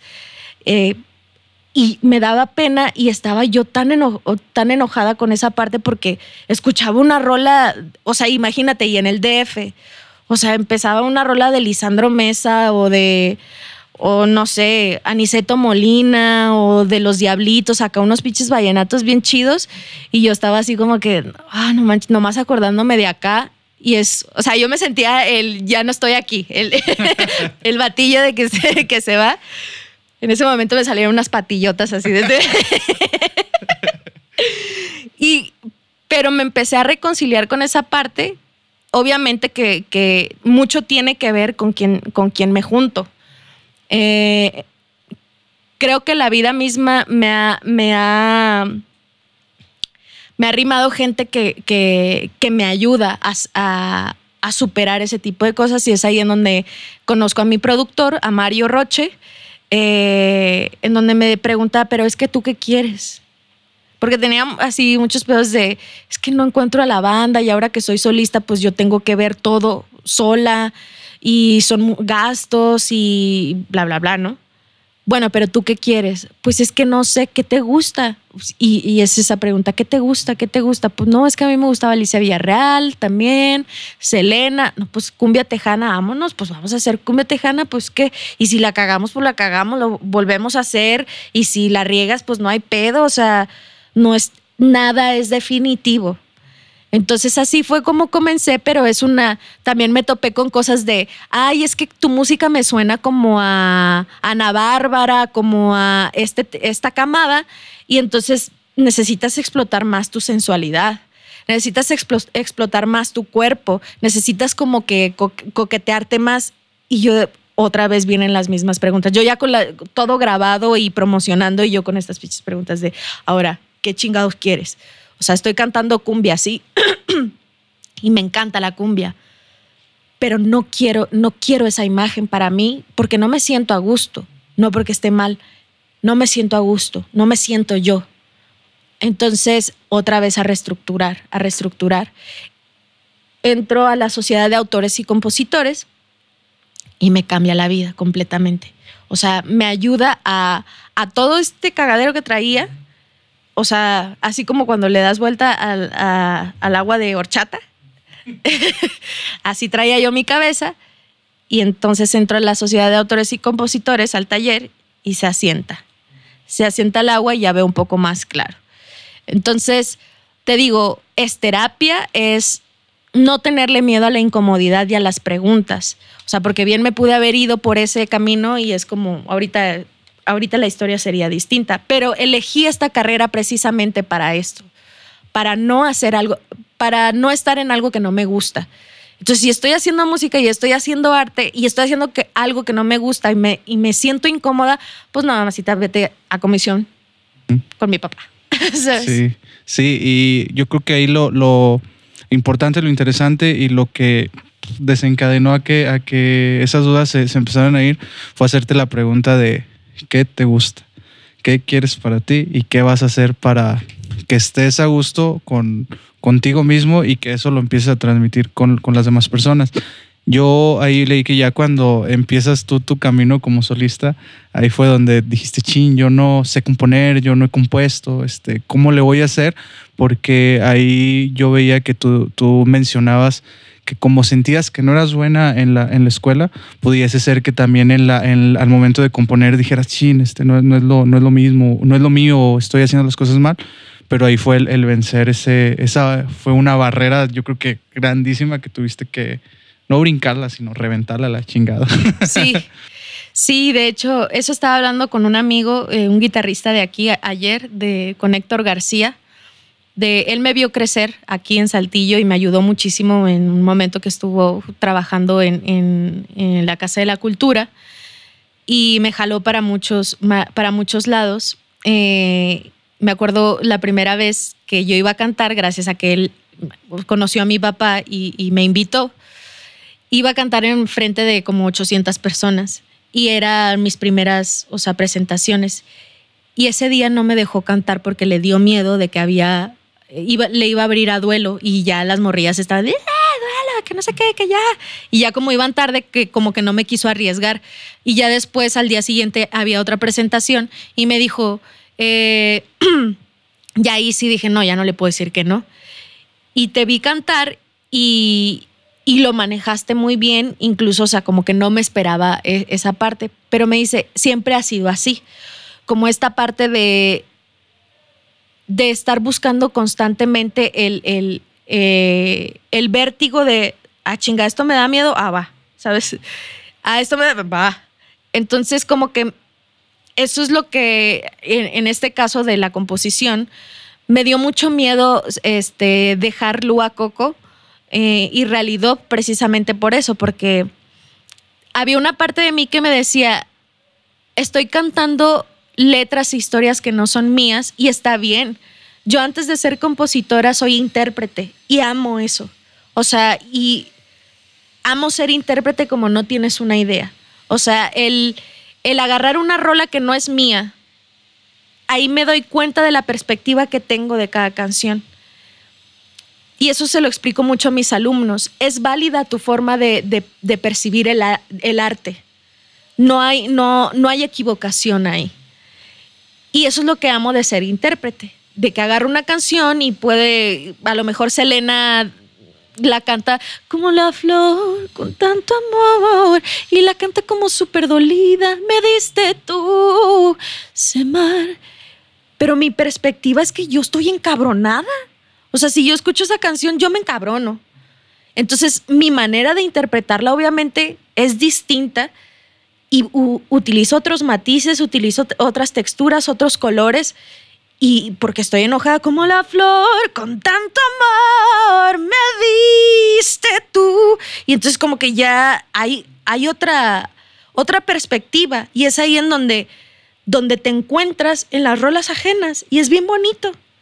Nunca te, por eso hay covers que son buenos covers, porque está clara la perspectiva de, del artista, aunque no sea el original. Y todas las perspectivas son buenas. No hay perspectiva mala ni, ni equivocada. Entonces, por eso vamos a ser intérprete. Pero yo decía, ¿y ahora qué chingados voy a cantar? O sea, si yo estoy sola y yo no compongo, sí, conozco muchas personas, pero también era una forma de que yo dijera, a ver, ya es hora, morra. O sea, ya ponte a escribir. O sea, no es como que, ah, sí, me voy, a, sentar y voy a empezar así con las pinches metáforas del gato, el perro, el nopal y buenas con la chalupa, ¿sabes? Son tus ojos y mi mirada en tu mirar. Pues no, güey, o sea, no va a salir la metáfora rebuscadísima la primera. Tienes que indagar, indagar, indagar. Pero como dices tú, sí traía yo ese chip de que, pues la manches en la primaria confundía la B con la D, la P con la Q, este, no, Jenny, va con B de burro, ah, no, que va con B de vaca, o sea, y, em, yo escribía, empecé a escribir ya en, la escuela, en, o sea, ya había escrito antes en la otra escuela, pero bueno, en, en el taller empecé a escribir más y a mí me da un chingo de vergüenza que se asomaran a mi cuaderno.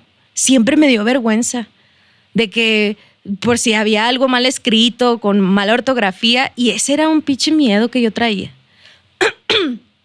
ya hasta que eh, empecé a escribir y me... Ah, no, yo entré por azares del destino, ni siquiera yo fui a buscar la, la beca. Fue porque precisamente Coco me dijo, oye, eh, me acompañas a, interpretar la rola con la que quiero entrar a la, a la, a la beca de la sociedad de autores. Le dije, sí, ¿qué tengo que hacer? Nomás cántala. Es que como que quiero que tú la cantas más chido y como ya te la sabes y ya la tienes, este, era una, una canción de Lua Coco y pues como ya te la sabes y todo chido, pues quiero que vean, o sea, como esa parte, ¿no? Es diferente a que la cante yo. Y yo, ah, sí, está chido, yo voy. Total fui, y en eso terminé de cantar su canción y ya le hice unas preguntas y, luego voltearon conmigo y me dice, oye, cantas muy bien, tú tienes canciones. Y así, o sea, mi lucha interna en, segundos. Y sí, ah, ¿y por qué no entras? ¿Por qué no haces? Le digo, ah, es que no sé si esté preparada para, este, pues para este, esta, no sé si mis canciones tengan el nivel para, para este taller. Y ya la maestra dijo, ¿y por qué no lo intentas? Y entonces como que volteó la Coco y dijo, y, ah, no, yo le dije, bueno, pues sí, sí vengo. Si hay otro día para venir a hacer la audición, vengo. Y luego, luego, luego la Coco se le prendió el foco y dijo, no, si quiere denos cinco minutitos y ahorita entramos otra vez y en corto. Y entonces me quedé así de, ah, bueno, en lo que pasa el otro, salen ustedes tantito y cuando salga el otro, entran otra vez. Ah, bueno, va y yo traía, o sea, de que los acordes, tras, tras, tras, tras, canté. Sí, déjale los datos aquí a, la secretaria, que no sé qué. yo, ah, bueno, total, resulté seleccionada y fue así como entré. Y aquí me doy cuenta en donde, a pesar de que tú te digas, no es que no puedo, no es que no estoy a nivel, no es que estoy bien burra, no es que no, no la voy a armar y que no sé qué, o sea, mientras más prolongues lo inevitable, la vida te va a dar un pinche cachetadón y vas a tener que entrar. O sea, o vas a tener que entrarle y ya con las dos patas para adelante. Ni chance te van a dar de, pensarla. Y en ese momento yo no tuve ni chance de tener miedo. O sea, neta, si me hubiera esperado al día siguiente, hubiera estado, no ma, ¿qué canción? ¿Cuál estará buena? Y todas esas, esas pendejadas y a lo mejor lo hubiera cagado. Pero no, o sea, no tuve chance de tener miedo y así en corto atrás, vámonos. Y la vida así, así funciona. O sea, si no lo haces tú por tu, por tu propio pie, pues la vida te, da el patadón y, chingale, mija. Entonces, pero eso también es porque lo deseas con el corazón. O sea, que no, al menos no pongo excusas. Sí me da un chingo de miedo, pero pues ni pedo. O sea, a darle que es mole de olla y ya. O sea, ya estoy aquí. Y, lo, y eso me ha pasado constantemente desde que empecé a cantar. O sea, desde que te conté que de morra me pasaba eso. De que el concurso y bla, bla, bla, no, pues ya estoy aquí. Ya le dije a mis papás que canto, pues fuera a cantarle morra porque ya no hay marcha atrás, ¿no? Y entonces esa fue en realidad como la, el aprendizaje de, la sociedad de autores y compositores y, y pues sí fue una gran oportunidad. Me abrió el coco como no tienes una idea. Ahí fue donde me encontré como, como compositora y como artista y gracias a eso es que, es que sale mi primer álbum, La Reina del Desierto. Sí, y me gustó mucho, me gustó mucho eso que dices de, de, que cuando te avientas ya ni le das tiempo al miedo de que pase por tus, por tus entrañas. Y mencionas que desde pequeña ya empezabas con, como que con esa idea, o sea, desde pequeña tenías ese sueño como para ahorita decir, ah, no, ya la fregada. Y ahorita conectando un poquito con, con, con la composición de, de, tu primer disco, que es La Reina, eh, Reina del Desierto, este, la canción principal o la la de la, la sí, pues el último sencillo que fue que sacaste de ese disco, o estoy equivocado, que es La Reina del Desierto, eh, menciona precisamente eso, tu reconciliación con la niña de, de hace 10 años, con la Jenny de hace 10 años. Entonces, eh, también me gustaría mucho que nos platicaras un poquito de, de, esa, de esa canción, porque yo me quedé impactado, la, la escuché. Y de, o sea, hay, tienes canciones muy, muy bonitas, pero cuando escuché el significado de, de esa canción, dije, wow, está, está increíble y está padre porque todos tenemos ese tipo de, dudas y tenemos esa, como mencionas tú, tenemos el cielo y tenemos a veces el infierno. ¿Somos el cielo o somos el infierno? Entonces, que tú lo hayas este, plasmado en una, canción está, muy interesante. Sí, pues es un... La Reina del Desierto es, la canción con la que concluí el disco, o sea, fue la última que compuse más bien. En realidad, la reina nació por florecer. No sé si escuchaste el, flow de florecer. Hay una parte en donde dice, eh,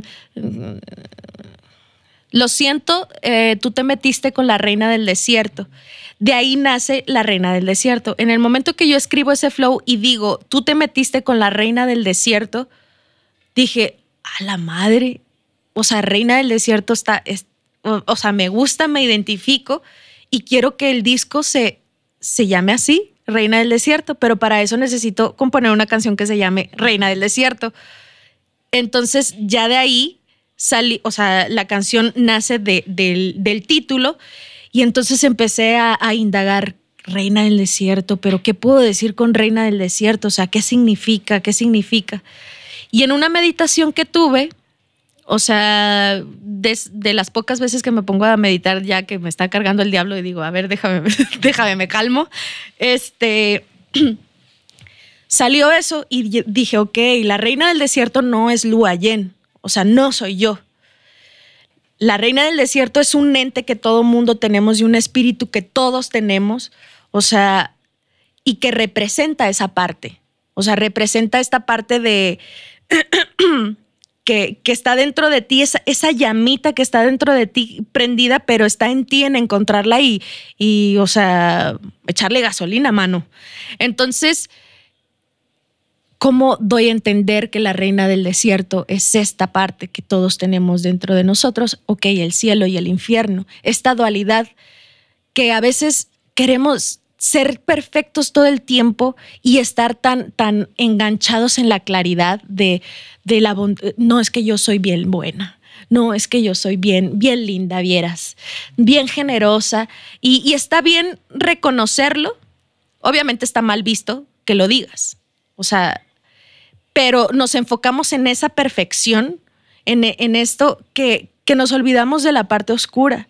Este, y por eso en el video hay la reina blanca y la reina negra, esta dualidad de cada quien, en donde la reina negra eh, para mí representa, por ejemplo, hay una canción que se llama Falsa Amiga, que no es literal una falsa amiga, sino se la compuse a las adicciones, y es esta parte oscura que me hizo aprender todos los momentos oscuros y los, lo, que, los agradezco también y los abrazo, que me hicieron aprender y que me hicieron crecer y que, o sea, pues para que haya luz necesita haber oscuridad. O sea, una no puede eh, existir eh, sin la otra, o sea, es, es una coexistencia que tiene que tener para, o sea, incluso en, la naturaleza y también dentro de nosotros. Entonces, no es pelearte con esta parte de que, ay, bueno, sí, he sí Jenny ha sentido envidia, sí Jenny se ha sentido rechazada, sí Jenny se ha sentido, este, mala persona con alguien ha sido grosera y ha sido, pero es, es una parte dañada de mí y, y la voy a abrazar y poco a poco la he ido sanando pero agradezco también a esta oscuridad porque me hace eh, tener la perspectiva que tengo de la vida, que a pesar de que tú y yo pensemos de cosas similares, nunca vamos a tener la mismita perspectiva y eso es lo que nos hace únicos. Y para mí ha, apagado, esa, esa idea ha apagado un poco la llama de la envidia, de decir, agradece y, y siéntete contenta de que otra otra persona, otra colega lo está logrando, porque tú también lo puedes hacer y porque lo estás haciendo. Siéntete contenta porque tú eres única e inigualable. O sea, alguien puede componer mejor que tú o peor que tú, pero nadie, nadie, nadie lo va a hacer igualito que tú. Nadie. Y eso es lo que te hace especial. Y aunque seamos un chingo aquí, nadie lo va a hacer como tú. Nadie. Entonces eso eso es parte del show, hacer, aceptar, en este caso, por ejemplo, te puse el ejemplo de la envidia, aceptar, sí, sí he sentido envidia y tengo envidia porque yo quisiera lograr eso. Pero no me, o sea, no, no voy a hacer nada malo en contra de esa persona porque mm, simplemente porque tengo envidia, sino la acepto, la abrazo y digo, lo reconozco y este, y lo que sigue, lo sano. ¿Por qué siento envidia? Ah, pues porque a lo mejor mm, pues siempre me sentía como comparada y siempre pues, anhelaba otras cosas porque me faltaron, qué sé yo, pero lo abrazas y lo entiendes y abrazas a esa niña eh, rechazada o esa niña dolida o a esa niña herida. Y entonces es aquí en donde las dos reinas abrazan a esa niña y y Lua o, yo, Jenny, volteo y digo, güey, o sea, la vamos a pasar culero. O sea, sí o sí, porque esa es la vida y así pasa. Pero también la vamos a pasar chido y vamos a aprender sobre todo a pasarla chido.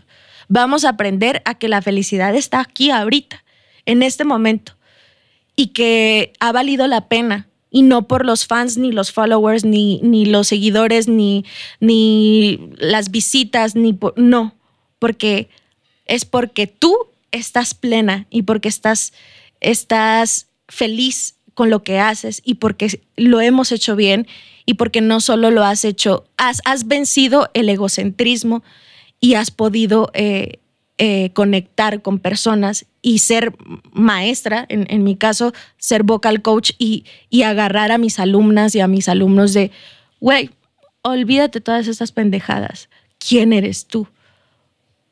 Y acompañarlos, pues, o sea, mm, eso es lo que te digo que diario me, me digo, si mañana me muero, me muero tranquila. Entonces eso es la reina del desierto, voltear y decir, estoy haciendo lo, que de morra me imaginé, o lo que de morra eh, quise, y si no, este, porque a lo mejor estabas confundido, pero preguntarte si hoy por hoy estás haciendo este, lo que siempre soñaste o lo que sueñas ahorita, estás en el lugar en el que quieres estar, estás disfrutando lo que estás haciendo. Eso es la reina del desierto, es prender esa llama de, güey, güey, lo voy a, o sea, lo voy a hacer, lo voy a lograr. Y, y así, o sea, siento que de pronto en mi pecho retumbó la voz de la niña que tanto había llorado. Eh, creo que es, es, la parte que más me, más me puede y más me duele. Y, pero es, eh, me da una satisfacción grande el, el poder escuchar esa canción desde otra, otra perspectiva, que ya no, ya para mí no es importante la banalidad, sino el, eh, el, la huella que estoy dejando, no en, en, una multitud, sino a lo mejor en ti, a lo mejor en, en mis amigas, con mis padres em, y con las poquitas personas que me siguen. Y me voló mucho, mucho la cabeza, Ian, y realmente desde antes de empezar la, entrevista te dije que, que, te la rifas en la manera en la que piensas, en la manera en la que, en la por qué haces las cosas. Y ahorita lo que, lo que me voló, me voló muchísimo la cabeza y con lo que, de, de, todo lo que hemos dicho, es con, yo creo que algo con lo que me voy a quedar por siempre, es que dices que obvio va a haber gente mejor que nosotros, gente peor que nosotros, pero lo importante es de que todo eso, de todas esas personas, nadie lo va a hacer como tú. O sea, me voló la cabeza, en ese momento ya te iba a abrazar y te decir, te rifaste. Entonces, está padre y yo creo que, que, estás logrando tu objetivo de, de dejar huella y, dejar algo bonito, una semillita de, esperanza o una semillita de que tengo que, hacer lo que amo en, las personas que al menos tienen una plática o de que te están escuchando, de que te están siguiendo, estás logrando el objetivo. Muchas gracias. Sí, pues siento que es eso, o sea, es, es, es la, simplemente la, el trabajo contigo mismo de, eso, nunca vas a dejar de aprender, nunca vas a saber todo en la vida y es estar abierto completamente así, con todo y tripas de, de fuera para poder eh, estar abierto a recibir lo que la vida te tiene, te, te, tiene preparado, porque es eso, la vida te tiene preparado muchas cosas y uno por estar cerrado y, y cerrudo, de, diría mi, mi abuelita, en, no, yo quiero esto, yo quiero hacer esto, yo quiero hacer lo otro, pero si te dejas sorprender eh, de la vida, te, o sea, te, como dices tú, te va a volar la cabeza. O sea, ¿en qué pinches momentos yo me iba a imaginar que iba a llegar hasta acá o aquí o estar haciendo esto en estos momentos? no, o sea, no, no sabes de qué manera te puede sorprender la vida mientras estés abierto a, pues bueno, o sea, voy a recibir madrazos y ni modo, de eso voy a tener que aprender y me levanto y, vámonos, lo que sigue. Pero estar abierto a aprender, aprender constantemente, no lo vas a saber todo, la vida es muy corta para aprender todo y, y es solo un instante y, y a eso se, se, reduce la vida, a estos momentos, a estas pláticas, a esta profundidad de... empezamos con el arte, pero en, realidad la vida es arte. Entonces, eh, es esto, es esto lo que te llevas y lo que me llevo eh, y que espero que la gente también eh, lo haga, lo hago de la manera más genuina y más, más sincera posible de compartir lo, poquito o lo mucho que, he vivido en, este camino y que me encanta. Y, pues nada, ya tienes una amiga aquí. Sí, muchas gracias. Y tú igual tienes aquí a tus, a tus compas. Este, ahorita mencionas algo importante sobre el ya tener la responsabilidad de ahorrarles, se podría decir que tiempo, o que caídas, o que hay malos malos este, experiencias, pues a la gente que, que, ahorita está de, que, de la que eres tu vocal coach, ¿no? El poder decirle, ah, mira, dale por acá, esto te va a ser más fácil. Que al final de cuentas siempre van a tener ahí, este, como quien dice, descalabros, pero ya que tú tomes la responsabilidad de decirle, échale ganas, tú puedes, este, eh, tienes potencial, tienes el talento y, eh, de cierta manera entrenarlo ya vocalmente, pues eso ya está, está padre. Sí, o sea, ahí hay como una, una pequeña eh, línea que, divide el... Les digo lo que me hubiera gustado que me dijeran, pero hoy por hoy me doy cuenta que obviamente no les voy a dar las perlas de la Virgen porque no las tengo, porque esas, o sea, hay mucho camino eh, por recorrer para mí. Si hay alumnos que, o sea, es como, mi Jenny, es que cómo le hago aquí para producir y que no sé qué y que me vea fulano y me engano. Pues mano, o sea, no, no le puedo yo hablar, oye, tengo un alumno porque necesitas horas de vuelo. Y eso, o sea, eso te lo dan los chingadazos. Y no lo puedes evitar. Y, y yo, aunque tuviera la oportunidad de evitárselos, no lo haría, porque no aprenderían. Entonces, como vocal coach, es simplemente acompañarlos. O sea, es aparte de, acompañarlos, porque la voz es un reflejo de lo que hay dentro de ti, o sea, porque tú te has de dar cuenta que cuando lo usas como instrumento es una cosa, O sea, y cantas y tienes la técnica y, y, y, ese, o sea, como, sí, toda la pinche técnica para hacer eso. Pero es algo que tú traes todos los días. Eh, tu voz lo traes todos los días. Entonces repercute, eh, tus sentimientos repercuten en tu voz. Entonces, si tú estás triste, repercute en tu voz. Si estás enojado, repercute en tu voz. Si estás enamorado, repercute en tu voz. Si ves un, perrito en la calle, un gatito que, que te da ternura, repercute en tu voz. Entonces, es un instrumento que tan genuino y tan, tan, tan encuerado, tan transparente, que no puedes evitarlo. Y es acompañar también al alumno en eso. O sea, es como, no, mi Jenny, es que no lo hago bien. Y, también, o sea, si traes pura, o sea, o sea, puros pensamientos, no, no la voy a armar, no, no lo voy a hacer, no, mejor para que canto, no, mejor repercute en tu voz. Entonces, eh, me gusta también esta parte de vocal coach porque les digo lo que me gustaría que me hubieran dicho, que me hubieran explicado que la voz es, es más que un instrumento, es, es de aquí a acá, físico, emocional y mental. Y, y, y si no estás bien, va a repercutir y está bien. O sea, no te forces, tranquilo, no pasa nada entonces, aquí estoy, llora si tienes que llorar mientras cantas, enójate si te quieres enojar, haz lo que tengas que hacer, pero déjalo salir, guacaréalo, porque ahí adentro no va, o sea, no te va a ayudar a, sacarlo. Entonces, eh, sí le tengo mucho amor a dar clases y le tengo mucho amor a mis alumnos, eh, pero sí los dejo que de preferencia la caguen porque es prolongar lo inevitable. Sí, es como una mamá. Sí, sí, no, como cuando le están enseñando a volar a los pajaritos, no es. Órale, date fregazos para que aprendas. Y ahorita de lo, de lo que mencionas, de que, pues sí, lo que traemos siempre nosotros es la, es, es, nuestra propia voz y en la mañana pues es lo primero que escuchamos, de chin, ya, voy a trabajar, sí, ya vamos acá. Entonces, pues al final de cuentas te vas escuchando y tú mismo te vas haciendo el eco de que, ah, chi, no me gusta mi trabajo, ahí voy. Entonces te empiezas, como quien dice, a predisponer y empiezas a, estar triste, a estar enojado, pero pues al final de cuentas tienes que estar ahí este, diciendo, pues vamos a echarle ganas, vamos a darle y vamos a, romperla en este, en este caso.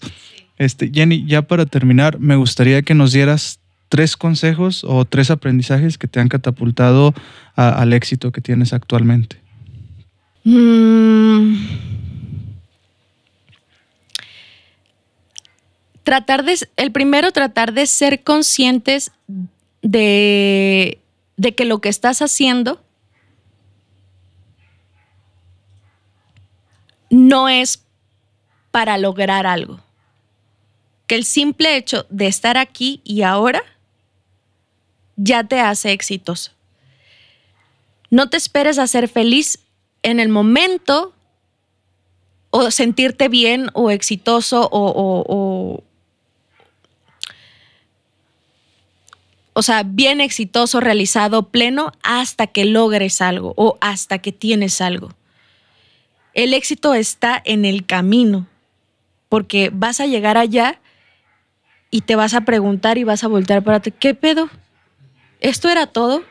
No, porque en realidad lo que lo que cuenta y lo que te deja lleno espiritualmente es el camino, es el camino recorrido. Entonces, como que tratar siempre de, si voy a emprender algo, si voy a hacer algo, voy a disfrutar el camino, cada paso que haga, estar ahí, no estar pensando en el, ya lo voy a hacer para llegar allá, ya lo voy a hacer para llegar allá. No, aquí, aquí y ahora, todos tus sentidos aquí. Y creo que eso te va a a facilitar más el camino, la existencia y te vas a dar cuenta que este es el real, eh, el real éxito. Eh, otra cosa, mm,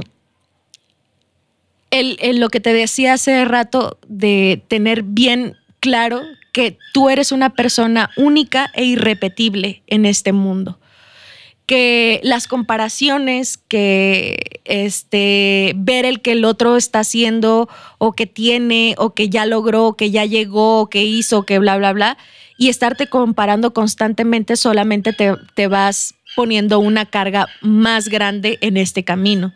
Trata de ir ligero con esta mentalidad de yo soy único e irrepetible en este mundo y lo voy a hacer y lo estoy haciendo muy bien y si llego, qué bueno y si no, está bien. O sea, si no llego a lo que yo pensaba la vida, o sea, uno no sabe qué es lo que nos tiene preparados.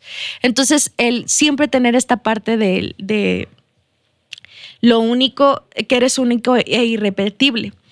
En un libro leí cuatro, esta va la tercera, en un libro leí y lo vi en la Sociedad de Autores y Compositores, esto va para artistas.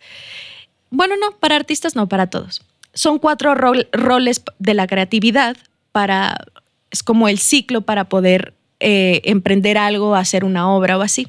Y está el explorador, y luego está el artista, y luego está el juez, y luego está el guerrero. El explorador es aquel que se encarga de salir de tu rutina y de salir de lo mismo y lo mismo y lo mismo. Siempre visitas el mismo bar, siempre visitas el mismo restaurante, siempre comes en el mismo lado de la mesa, siempre haces, este, vas haciendo lo mismo. Trata de ir cambiando y explorar otras cosas. Siempre te juntas con las mismas personas. Ah, trata de escuchar otras historias. Trata de escuchar y abrirte a aprender de otros. Eh, eso es el explorador. Eh, explorar otros géneros musicales, explorar ir al teatro, explorar ir a sentarte en una banca a observar a la gente. Eh, X, algo que te saque de eso. Después el artista que es el que crea, el que emprende un negocio o lo que tú quieras y empieza a, con todo lo que ya exploró, obviamente se ve reflejado en tu, en tu obra. Entonces, ya no vas en seco, porque muchas veces te sientas y es, ah, no sé qué hacer, no, no tengo la más mínima idea de cómo empezar una canción o empezar un poema, un, un libro o, o un negocio. Ya exploraste, ya viste, ya escuchaste otras historias, ya poco a poco, o sea, eso te va a dar las herramientas para empezar a, ejecutar eso, eso que quieres hacer. Después sigue el juez. Llega un momento en el que el juez tenemos que equilibrarlo. Es ese que te dice, uy, no, aquel lo hizo mejor que tú. Uy, no, es, eh, lo estás haciendo así de la chingada. Mejor ni lo hagas. Si lo vas a hacer así, pues ¿para qué lo haces? O el otro extremo que ya, eres un chingón. Ya no le muevas, está increíble. Tú, o sea, ya estás en otro pedo ni muy, muy, ni tan, tan. Tratar de equilibrarlo, de dejar descansar un, ratito y con ojos, oídos, mente más objetiva y más clara, ahora sí como eh, juzgar un poco lo que, lo que hiciste. Ah, esto está bien, la neta, esto está bien. Pedir opiniones o este, abierto a, a recibirlas eh, de alguien que tú admires, de alguien que tú, que tú digas, ese cabrón, o sea, hace esto que yo quiero hacer, eh, muy bien. Entonces ahí es el equilibrio del juez. Y el último es el guerrero, el que hace que, el que básicamente, el que vende tu, tu, tu obra, ¿no? Mira, o sea, ya tienes algo que te gusta, que te encanta, no sé, hice mi, mi podcast de Rómpela y está increíble, güey, te invito porque está bien chingón. Y ven y, aquí este, armamos la platiquita y te la vas a pasar chido y, y te lo, o sea, lo vendes chido. ¿Por qué? Porque amas lo que haces, porque amas el resultado, porque amas eh, eh, tu concepto, porque ya pasaste por los demás, ya pasaste por todos y ahora ya a tus anchas puedes decir, quiero que venga todo mundo aquí, o sea, quiero que venga eh, la princesa de Inglaterra a mi podcast y porque estás orgulloso de lo que estás haciendo. Entonces, obviamente, el artista no se puede mezclar con el, con, con el, con el guerrero, porque ahí si te dicen, no, la neta me caga tu, o sea, tu podcast. Nada, la neta está bien feo.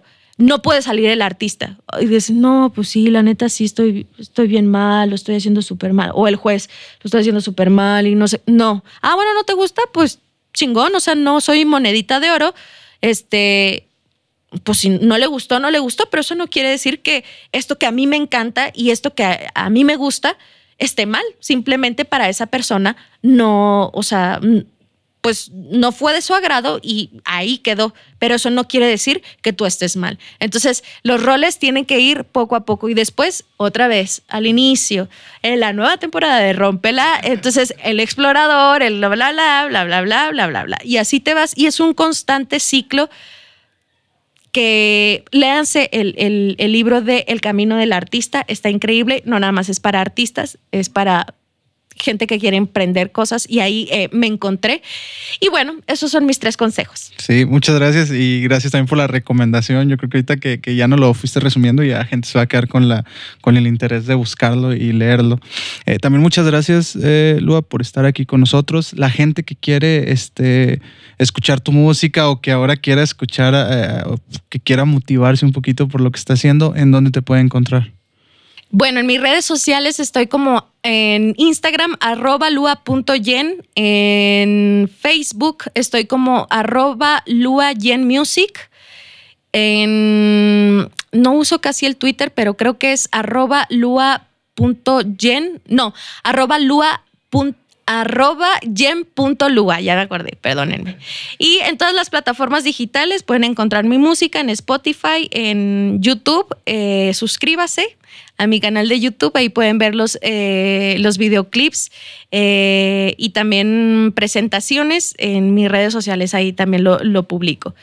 Y creo que ya, es ahí donde te, te pueden eh, sí, escuchar. Ahí me pueden escuchar. También si quieren clases de canto, pueden escribirme en cualquiera de mis redes sociales. Eh, mándenme un mensaje directo y nos ponemos de acuerdo. Podemos agendar una clase muestra totalmente gratis para que vean cómo está la dinámica. Y si les gusta, este, le damos. Y si no, pues sin compromiso, no hay, no hay bronca. No hay lío. Este, muchas gracias, Lua, por estar aquí con nosotros. Este, como mencionamos al principio, fue padre el poder ya coincidir y, creo que no, me, no, me, equivoqué porque fue muy productiva y muy buena, muy buena la, conversación. Este, muchas gracias también a todas aquellas personas que estuvieron escuchando desde el principio hasta el final. Ya saben que nos pueden encontrar en cualquiera de nuestras redes sociales, en Facebook como Rómpela, en YouTube como Rómpela Podcast, en cualquier plataforma de su, de su preferencia, en Instagram. No se olviden seguirnos. Soy Adolfo Olivares M. Esto sería todo de nuestra parte, así que ya sabes, vas. Rómpela. Eso.